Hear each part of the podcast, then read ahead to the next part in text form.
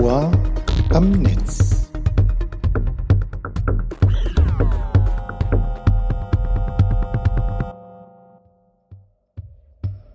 Ich begrüße Sie ganz herzlich zu unserer neuen Podcast-Folge. Mit Stefanie Kemp haben wir eine Frau vor das Mikrofon holen können, die ihren Weg durch die IT- und Softwareindustrie gegangen und inzwischen als Country Leader bei Oracle Deutschland oben angekommen ist. Im Interview spricht Frau Kemp sowohl über ihre eigene Karriere im Kontext von gut drei Jahrzehnten Internet als auch über die notwendige Resilienz von mittelständischen Unternehmen und Konzernen in Zeiten schneller Umbrüche, wie wir sie aktuell erleben. In diesem Zusammenhang wollte ich von Frau Kemp auch wissen, wie sie das Thema Neuland heute sieht und welche Auswirkungen Corona darauf haben wird.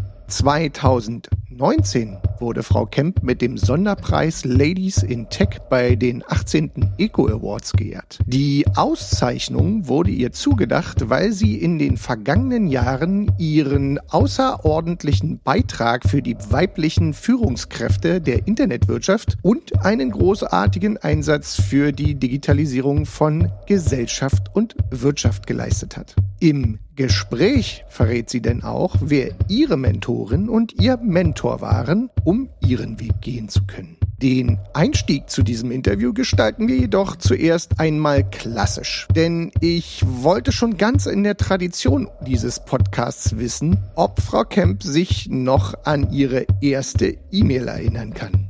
Ihre Antwort ließ mich selbst ein wenig nostalgisch werden. Ton ab!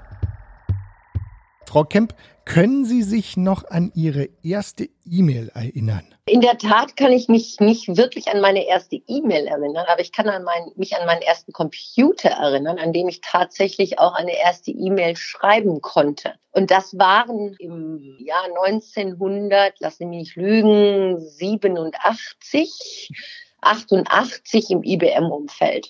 Und da gab es dann auch schon so die ersten IBM-E-Mail-Systeme. Das waren damals immer noch diese schönen ähm, schwarz-grünen Emulationsbildschirme. Ja, das muss um diese Zeit gewesen sein, meiner ersten E-Mail. Aber an die allererste kann ich mich nicht erinnern. Nun sind Sie bereits seit, ja, kann man schon sagen, einigen Jahrzehnten in der Hochtechnologie unterwegs, wenn Sie auf die vergangenen, na, sagen wir gut 30 Jahre Internet in Deutschland zurückschauen.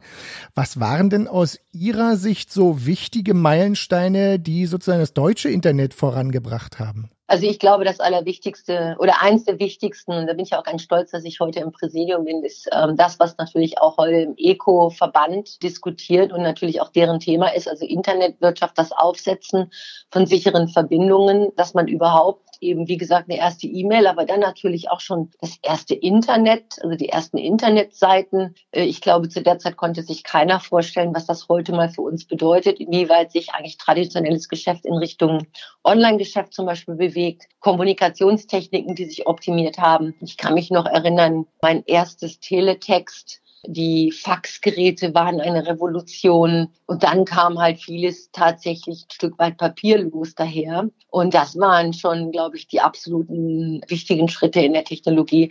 Also eine echte Revolution. Ich will es schon mal gar nicht mehr Evolution sagen. Und wenn ich mich dann noch zurückerinnere, so in den ersten fünf, sechs Jahren, in denen ich in der IT unterwegs war, es war ja im Prinzip, wenn Sie so wollen, so ein eigener kleiner Club, der sich mit dieser Technologie auskannte. Und wenn ich mich dann daran erinnere, dass ich auch auf der Seite des Vertriebs in Technologie unterwegs war, wie das auch für die damaligen Kunden gewirkt hat. Also das waren schon super spannende und interessante Geschichten.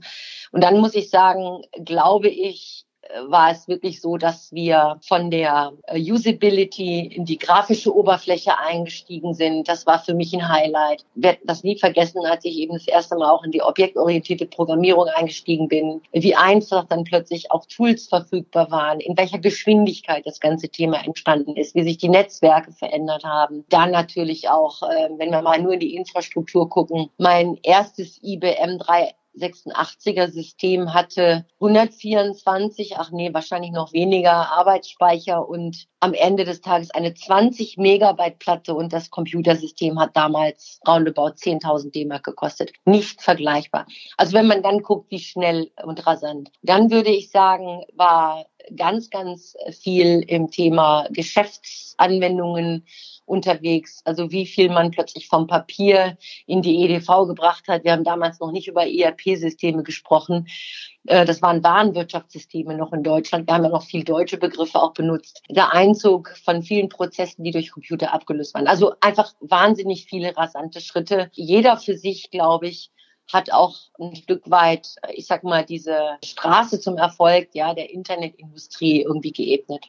Und dann, ich bin letztes Jahr mit einem besonderen Preis ausgezeichnet worden, dem Eco Sonder Award für Ladies in Tech. Das ist eine Initiative, die ähm, vom Eco-Verband ins Leben gerufen worden ist. Und was ich natürlich hier besonders begrüße, weil ich eben auch zu Beginn meiner Karriere sicherlich wie sagt man so schön, eine außerirdische war in dem Umfeld. Aber wie interessant es heute ist, wie viele Frauen wir auch in der Technologie begrüßen können, stetig steigend, aber es muss auch immer wieder motiviert werden. Und dieses Bild auch hier nochmal zu vertreten, Ladies in Tech zu sagen, wir Frauen sind mittlerweile auch eine große Gruppe in der Technologie, die das ganze Thema äh, Technologie bereichern.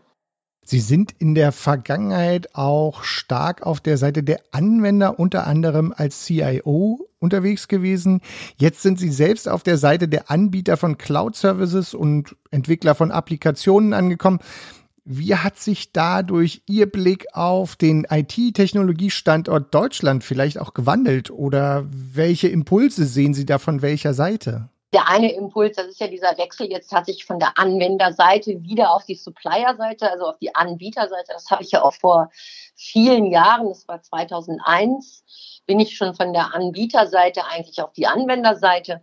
Für mich sehr interessant war damals schon mal die Verbindung, wie guckt eigentlich so ein Anbieter auf ein Anwenderunternehmen? Und ich glaube auch nach wie vor gibt es da eigentlich noch ganz andere Einstellungen im Sinne von der eine auf der Anwenderseite, der ständig nach der Optimierung, nach der Produktivitätssteigerung, nach der Innovation, nach neuen Technologien schaut, die notwendig sind, um seine Geschäftsprozesse fürs Unternehmen abzugleichen. Und die Anbieterseite, die heute doch noch sehr stark produktorientiert ist. Und wenn ich mir jetzt einfach mal auch den deutschen Markt angucke und gucke, was sind so die Keyplayer, die wirklich, ich sage einmal, Portfolio an der Hand haben, um ganzheitlich eine Anwenderseite mit deren Lösungsansätzen zu bedienen, dann behaupte ich jetzt mal, gehört Oracle heute dazu. Also von der klassischen Infrastruktur über die Middleware bis hin zu den Endanwendungen. Und das war mir eigentlich auch wichtig, dass wir stärker die einzelnen Produkte als Lösung orchestrieren können und das im Prinzip so für die Anwenderseite auch anbieten. Es ist, glaube ich, immer wichtiger, gerade weil wir in komplexen Strukturen unterwegs sind, unterschiedliche Anwendungssysteme, Infrastrukturen fahren, auf der äh, Anwenderseite, dass man guckt, dass man auch sehr stark einfach den Integrationsansatz findet stattfindet. Denn es werden ja immer mehr kleinteiligere Arbeiten abgelöst durch Softwareprodukte, durch Applikationen, durch Infrastruktur, durch Technik, so dass man eigentlich diese Prozesse Ende zu Ende denken muss. Und ich glaube, das ist eins der wesentlichen Schlüsselfaktoren, wenn man das heute von der Anbieterseite auch verstanden hat, wie erfolgreich ich ein Unternehmen machen kann, dadurch, dass ich dieses Portfolio an der Hand habe. Nun sprechen wir in einer Zeit oder auch unter dem Vorzeichen von Corona, was hat sich denn aus Ihrer Perspektive in Bezug auf die Digitalisierung von Geschäftsprozessen und Arbeitsprozessen und auch Technologien bereits geändert, wenn wir an Mittelständler, aber auch an Konzerne denken? Also was hat sich dramatisch verändert? Wenn ich daran denke, dass wir bevor wir in diese Pandemie eingetreten sind, extrem komplex über Regulierungsthemen gesprochen haben, was das Thema Homeoffice angeht. Äh, Arbeitsschutz, Zugangsberechtigungen, wie managen wir das? Auch Arbeitszeitenregelungen, Überwachung.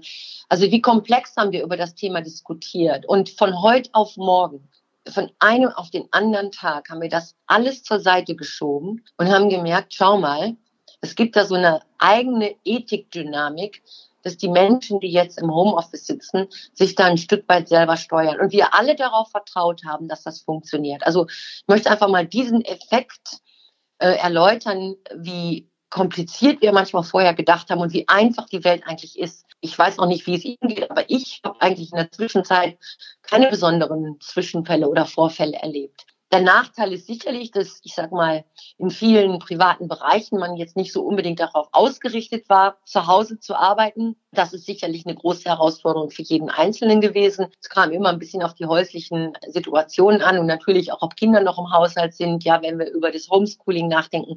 Also da gab es schon besondere Herausforderungen. Für Unternehmen, glaube ich, ist sicher eins klar geworden, dass viele Innovationen auch in Digitalisierung äh, noch nicht getätigt waren, die es möglicherweise auch gerade in ihrer Supply Chain dann nicht ganz so einfach gehabt haben, von heute auf morgen eigentlich auf ein komplett virtuell gesteuertes, äh, verteiltes Arbeitsmodell zu übergehen. Da können wir in den einzelnen Geschäftsprozess gucken, aber da können wir auch alleine an die Steuerung von Teams angucken. Also wie habe ich auch das Gefühl, dass ich wieder die Zusammenarbeit digital gestalte. Da fängt es ja an. Und diese Effekte sieht man heute. Das ist jetzt völlig egal, ob ich hier über einen Mittelstand oder über einen Großkonzern denke. Ich denke, die großen Unternehmen waren ein Stück weit besser aufgestellt, weil sie schon viel früher auch in Richtung Cloud-Themen gedacht haben, weil sie viel früher auch schon das Thema mobiles Arbeiten oder Homeoffice hatten, das aber jetzt hier deutlich auch im Mittelstand nachholt. Und dann äh, gibt es natürlich die Themen, äh, wie manage ich Security, wie manage ich Disaster Recovery aus der Distanz. Und ich glaube, die Tendenzen heute sind nochmal verstärkt da. Wobei ich letzte Woche in einem äh, Computerwoche-Webinar war, in der Umfrage der Statistik, vielleicht jetzt nicht repräsentativ, aber es waren, ich sag mal, summa summarum vielleicht 400, 500 Teilnehmer, die an einer Umfrage teilgenommen haben, die eigentlich äh, sehr stark darauf fokussiert haben zum Thema Resilienz. Hat sich etwas in der Strategie geändert zum Thema Digitalisierung, Cloud oder anderen Themen? Und es waren eben doch 41, 42 Prozent, die gesagt haben, nö, also eigentlich machen wir jetzt genauso wie vorher. Es hat sich weder was verstärkt in Digitalisierungs- oder Cloud-Strategien, sondern wir waren da gut aufgestellt und wir halten da auch an fest, das in kleinen Schritten zu machen.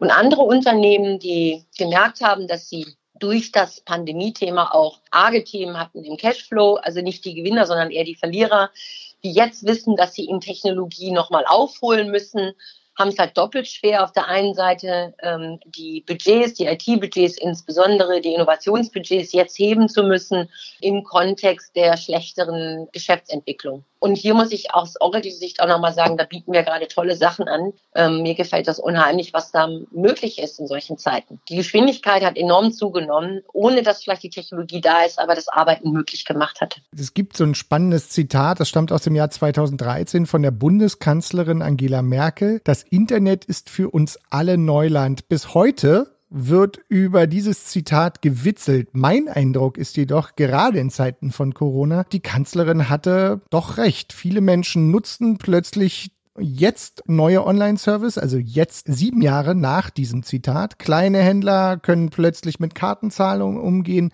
Offenbar war da ein Großteil der Gesellschaft wirklich noch nicht so digital aufgestellt. Haben Sie eventuell Ideen, wie man da nachhaltig vielleicht noch weiter pushen kann und vielleicht auch das, was in Corona an Gutem sozusagen passiert ist in Richtung Digitalisierung, dass man diesen Schwung vielleicht mitnehmen kann?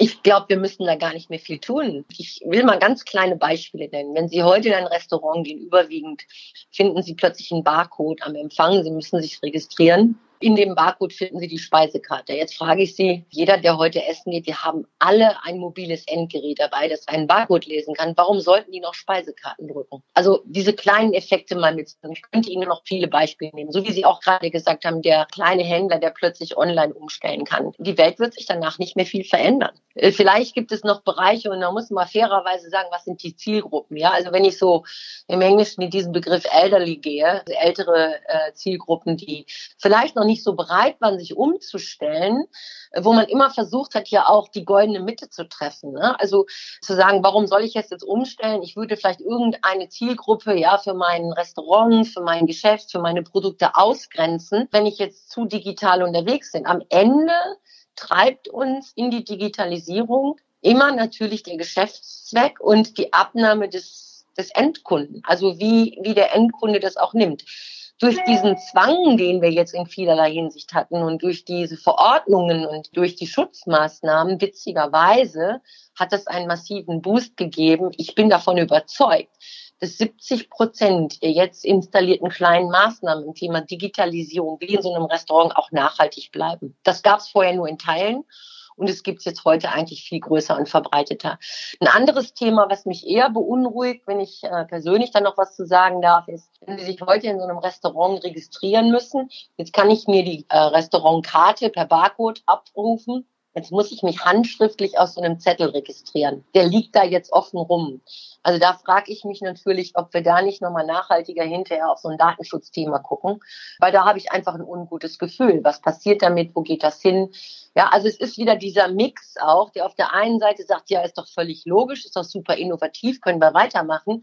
Und auf der anderen Seite so, dieses Konträre da drin zu haben, plötzlich wieder auf einem Zettel alle meine Daten zu erfassen. Sie hatten es vorhin schon mal kurz angesprochen, Ladies in Tech. Immer noch ist es ja so, Frauen sind in den oberen Etagen auch der digitalen Industrie eher selten.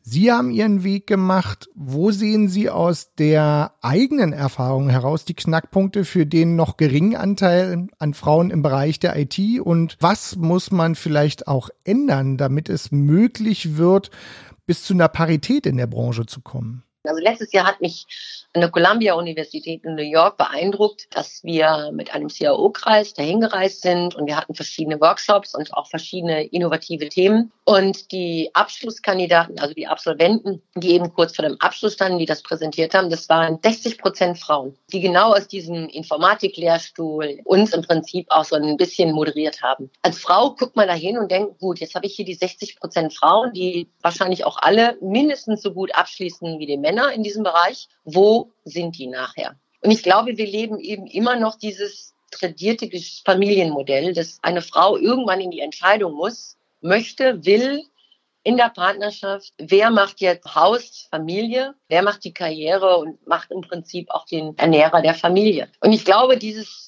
ist immer noch super geprägt. Ich denke, wir könnten mehr tun, wenn wir auch als Unternehmen einfach auch mehr Möglichkeiten anbieten. Mehr Möglichkeiten im Sinne von, wir geben da mehr Freiraum, wir haben da mehr Flexibilität, auch in diesem Thema, wie wir Frauen weiter in ihrer technologischen oder in ihrer Karriere allgemein auch fördern können. Da glaube ich, liegen wir eigentlich ich sag mal, sicherlich gut im Schnitt, aber wir könnten mehr tun. Und dann auch dieses Thema konkret weiter fördern. Ich sage immer, als wir mal die Diskussion mit Quotenfrau hatten, für jede erfolgreiche Frau gibt es einen kleinen Knoten im Magen, weil man erstmal darüber denkt, naja, will ich eine Quotenfrau sein? Nee, wir wollen ja auch alle nach unserer Kompetenz und nach unserer Leistung beurteilt werden. Und dass wir die Skills haben, auch äh, Leadership-Fähigkeiten genauso zu repräsentieren, wie das Männer können. Aber es hat halt eine gute Diskussion angestoßen. Ja, also es hat irgend so beides in sich vereint. Und ich glaube, das dürfen wir ruhig verstärken. Also ich möchte an dieser Diskussion festhalten. Und was ich eben auch in meiner Generation erlebt habe, dass ich ja auch als Frau ein Stück weit von mutigen Männern abhängig war, die eine Entscheidung getroffen haben, mich auch in diese unterschiedlichen Karriereschritte oder in diese, diese Karriere zu lassen und auch äh, mich ein Stück weit, äh, wie sagt man selber, auszutoben um meine Erfahrungen zu sammeln. Und ich glaube, wir sind aber heute schon in der Lage und deshalb bin ich eigentlich auch so stolz auf das Ladies in Tech, aber ich bin auch noch in einem anderen Verein unterwegs, in dem wir junge angehende Führungskräfte, weibliche Führungskräfte fördern und natürlich auch mit denen weiterarbeiten wollen, dass auch wir Frauen mittlerweile eine gewisse Power haben, eine gewisse Macht haben, äh, andere Frauen zu fördern. Und das macht mir einfach Spaß. Und eine Parität, ehrlich gesagt, weiß ich nicht, ob ich das noch erlebe. Aber ich wäre froh, wir würden vielleicht doch mal die immer schon diskutierten 30 Prozent überschreiten. Und da sind wir noch lange nicht in diesen Etagen. Gibt es auch etwas, was Sie Frauen vielleicht mit auf den Weg geben wollen, auf Ihrem Weg nach oben? Ich glaube, jeder muss sich erstmal ganz bewusst und klar darüber werden, möchte ich eigentlich auch diese Karriere, diese Selbstreflexion. Ja? Wir merken das jetzt heute an, an Jüngeren, die auch nachziehen, also an der nächsten Generation, die viel stärker nochmal so ein bisschen auf ihre Work-Life-Balance gucken. Man muss einfach für sich auch mal einen klaren Weg haben. Bei mir war vieles zufallsgetrieben, aber ich glaube, es macht eher auch mal Sinn und das ist auch so ein bisschen die Rolle, die ich da drin spiele als Mentorin, klar zu sagen, wo willst du denn eigentlich hin und was sind die konkreten Schritte, die man braucht, was sind die Skills, die man haben sollte aus eigener Erfahrung. Und ich glaube, das ist ein Thema, da muss man sich sehr klar drüber werden. Jede Gewinnseite hat immer eine Verlustseite und das ist dann manchmal vielleicht das Privatleben. Und ich sage immer, wenn mich heute eine junge Frau anguckt, die vielleicht noch Anfang 20 ist, aus dem Studium rauskommt, in ihrem ersten Trainee-Job ist und dann sieht, dass wir auch weibliche Führungskräfte unsere 12, 14, manchmal 16 Stunden Tage haben, das schreckt auch ab. Da kann man auch aus meiner Position heraus was tun. Und wenn Sie auf Ihre persönliche Karriere zurückblicken, gibt es vielleicht einen Punkt, an dem Sie sagen, das war wirklich eine gute und eine Entscheidung, auf die Sie oder die Ihnen den richtigen Weg gebracht hat? Also ich glaube, für mich waren zwei Menschen entscheidend. Das eine war meine Großmutter, die eine Kampfnatur war und auch immer gesagt hat, alles ist möglich und äh, man kann vieles versuchen und sich selber ausprobieren. Und dieses selber ausprobieren fühle ich mich wohl in bestimmten Situationen äh, auch wenn ich die Chance hatte, dass ich mehr machen konnte. Und auch da gab es zwischendurch für mich selber die Reflexion, hm, fühle ich mich wirklich wohl, ist da zu viel Politik drin, bin ich eine gute Politikerin? Was treibt einen auch so persönlich an? Ich frage mich immer selber meine Motivation, die Motivation anderer Menschen. Das hat meine Großmutter sehr intensiv mit mir gemacht. Ein anderes Leitbild war sicherlich auch mein Bruder, der äh, auch viel Karriere in der IT gemacht hat und mich da auch, wie man so schön in Englisch sagt, immer gechallenged hat. Ja, was geht noch? Wie geht's weiter? Und mir eigentlich auch so eine eigene Mentorrolle war. Ich glaube, das waren so die zwei Momente, die mich immer wieder geerdet haben, so in bestimmten Situationen zu sagen, ähm, wie fühlt sich das an? Wie kommst du damit zurecht? Möchtest du darüber hinaus wachsen? Nimmst du was davon mit? Und da gab es viele Stationen in meinem Leben. Da kann ich keine einzige jetzt raussuchen, wo ich das deutlich hatte, dass man diese Reflexion einfach gemacht hat. Frau Kemp, das war ein schönes Schlusswort. Ich möchte mich ganz herzlich für dieses Gespräch bedanken und in Zeiten wie diesen bleibt einem ja immer am Ende nur zu sagen, bleiben Sie gesund. Ganz herzlichen Dank, das wünsche ich Ihnen auch.